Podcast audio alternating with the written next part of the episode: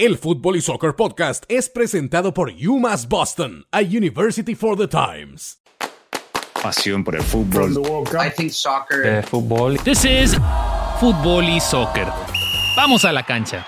Los saludamos desde el estadio 974 en donde esta noche el equipo de Brasil logró derrotar a Corea del Sur 4 a 1 para así avanzar a los cuartos de final del torneo.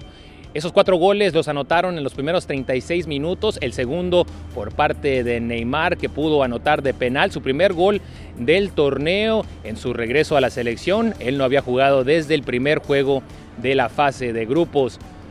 Después del partido pudimos hablar con algunos aficionados brasileños fuera del estadio. Esto fue lo que compartieron con nosotros.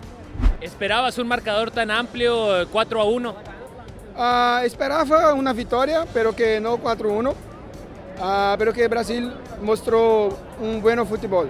Pensé que iba a ser un poco más trabado y realmente Corea no hizo lo que ve- veníamos viendo. Sí, jogou muy bien. Es América Latina menos Argentina. Mientras tanto, en el otro partido de esta noche, Croacia logró avanzar luego de derrotar a la selección de Japón en tanda de penales.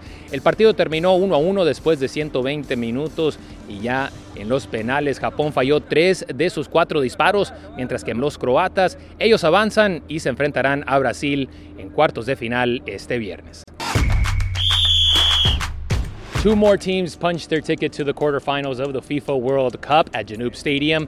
Croatia and Japan played to a 1 1 tie during the first 90 minutes, and after going scoreless in extra time, the game was decided in a shootout. The Japanese squad missed three of their four penalty kicks, meanwhile, Croatia scored all but one of their shots. They advanced to quarterfinals, where they will face a Brazilian team that dominated South Korea at 974 Stadium. The Canaries scored four goals in 36 minutes, enough to secure a 4 1 victory and take another step towards their sixth World Cup.